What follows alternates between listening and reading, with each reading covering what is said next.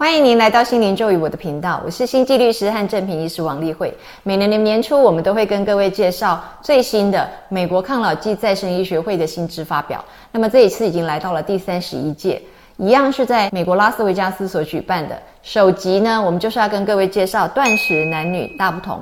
因为断食大家应该已经都耳熟能详了，可是您有想过它对于男生跟女生的效果，以及它对于男生跟女生的风险，竟然是有非常大的差异吗？就听我来跟各位说明。首先，二零二二年的时候，我曾经跟各位发表过一个专辑，我们提到的是《新英格兰杂志》这个非常具有影响力的 High Impact Factor 的期刊上面所做的一个研究发表。它呢是整整一百三十九位的实验者，整整追踪了一整年，去看整天下来的总卡路里的减。减少以及分时段的进食以及断食这两种到底呢有没有差别？结果发现呢，你不需要在任何时段去限制，而是整天的总卡路里的摄取减少，以及呢，你确实是一六八或是二零四。这样子呢，空腹了好多个时间之后，集中在某一个时段来吃多一点，这两种不同的情形，在体重管理、还有体脂肪以及这个代谢功能各方面呢，都没有任何的差别。但是这不表示它对于抗老的效果没有差别。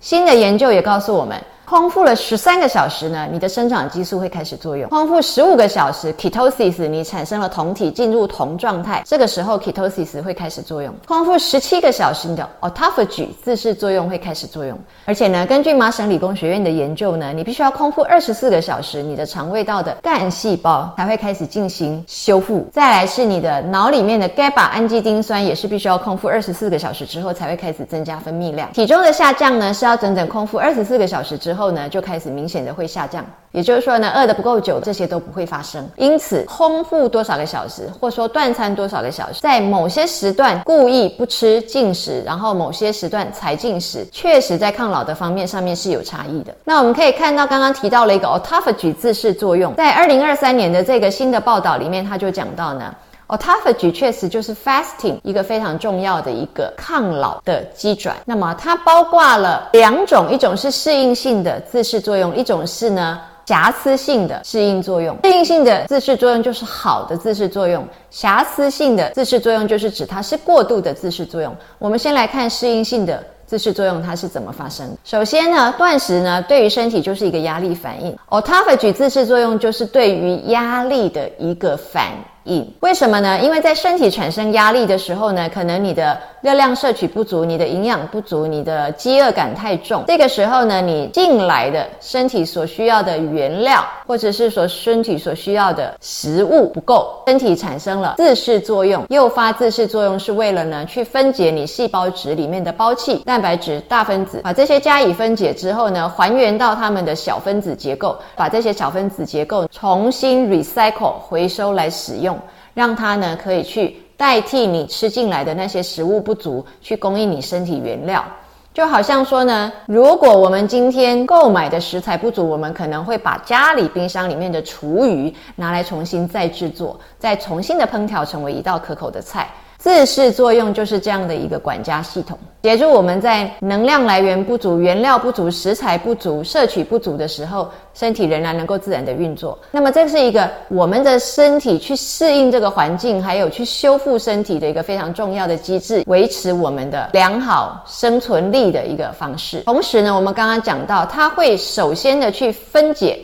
哪一些的细胞的胞器跟蛋白质跟大分子呢？当然就是这些蛋白质折叠的有点不对啊，过度折叠，或者是说蛋白质已经变性了。是去分解哪一些胞器呢？当然就是已经肿胀了、老旧了、快要凋零的这些胞器。那大分子呢，也是有点变性、有点不正常、不再适合使用的。也就是它不但是回收再利用，而且它是帮你清理掉了你身体的老旧。而且可能是已经变性不健康的，所以它是一个再生非常好的机制。那我们再来看，如果是瑕疵性的自噬作用的话，它又是什么意思呢？简单的讲，就是过度的自噬了。过度的自噬呢，会造成你自噬细胞本身的凋亡，特别是第二型自噬细胞。如果自噬细胞本身都凋亡的话，就没有办法再帮你做。大扫除也没有办法帮你做回收再利用，所以它就变成是一个不良的状况的一个自噬作用。一般宗教上的一个断餐的实行，比如说过午不食，我们不曾见过有副作用。我们现在讲到的这些瑕疵性或说过度的自噬作用，通常是发生在非常长期的饥饿，是 starving 的这种情形啊，可能是像那个难民那样没有东西吃的情形，才会诱发过度的自噬作用。在一般正常的断餐的时候是不至于的。那我们现在知道了为什么断餐会对抗老有作用，其中呢，当然还包括我们刚刚前面讲到这些生长激素的作用啊，ketosis 的作用啊，脑部里面的这个 GABA 的生成啊，还有我们的肠胃道的修复，这些当然都是好处。但是我们没有要鼓励断餐断到二十四个小时嘛，所以呢，如果我们想要启动 autophagy 这个抗老机制的，目前鼓励是断餐十七个小时。接下来我们要看到呢，在二零二三年一个。The review article，它把目前关于 fasting 跟荷尔蒙之间的关系，所有的临床的研究报道全部把它整合起来，所以它是一个 a review article，把它做了一个 summary。那我们看到呢，最明显的就是呢，fasting 它造成了睾固酮的下降，不管是男是女，它都造成了睾固酮的下降。在女性的话，它会造成这个性荷尔蒙结合蛋白的增加，但是在男性，我们没有发现它对于性荷尔蒙结合蛋白有任何的增加。那我们看到它对于总睾固酮下降，游离睾固酮也下降。对于女生来说，这可以用在多囊性卵巢症候群的这一群女士，因为她们的睾固酮太多，对于她们来讲是一个不良因子，所以我们反。过来可以去考量，是不是可以对于多囊性卵巢症候群的女士去采用睾固酮下降这样的优点。可是如果对于一般的男士来讲，他的睾固酮下降对他来讲就一点都不是优点，因为会造成他的性欲下降，还有造成他的生殖力下降。那对于一般正常的女生的睾固酮的下降，也同样会造成她的性欲的下降哦。所以呢，撇开多囊性卵巢症候群的女士来讲，我们要去注意睾固酮的下降这一件事情。那么，the review article 里面他们去研究到的是，倒是没有发现说，因为男生的睾固酮下降了之后，造成这个肌肉的萎缩或是肌力的下降。在这一方面，他们认为是没有。在我个人的临床上，我遇到的是，确实我们的这个男性的患者，他在一六八断食整整一年之后呢，我们发现他的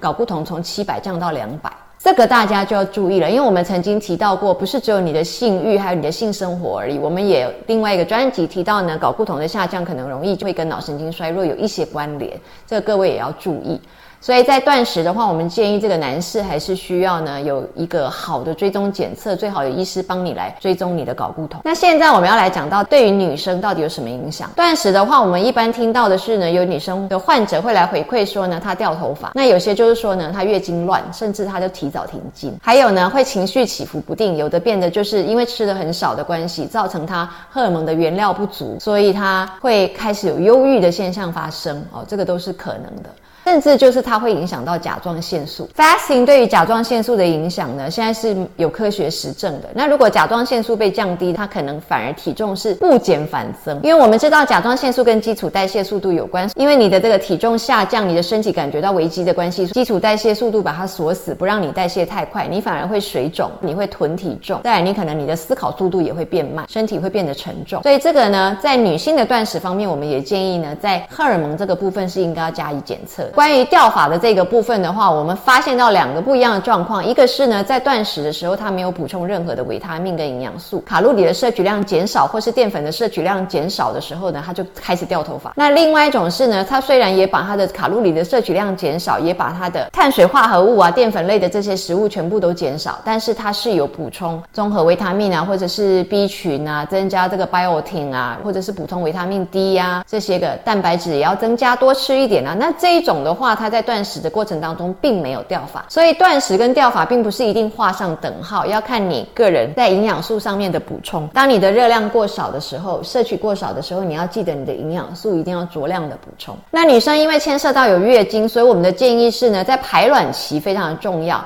排卵期建议你不要断食，碳水化合物可以正常的吃。那也不要让你的身体引起这个 autophagy，不要急着在这个排卵的这个时候呢，去诱发身体的自噬作用，不需要急着去分解，你应该让你的身体好好的去完成排卵这个工作。那经前一个礼拜，因为特别容易经前症候群，我们建议这个时候呢，也要适当的给你的身体安慰，所以呢，碳水化合物也不要减，也不要去断食，这个时候你就是正常的吃。那可以用什么时候来断食，帮助你去抗老的效果，还有减重的效果的话，我们建议。是在你的月经来的这个时候，或者是说呢，在你的排卵之前的这个时候，或是排卵之后呢，距离你的下一次月经还有两周嘛？那你月经前一周不要断食，但是你月经的前两周还是可以嘛？就排卵之后，你就可以开始断食，然后减少你的。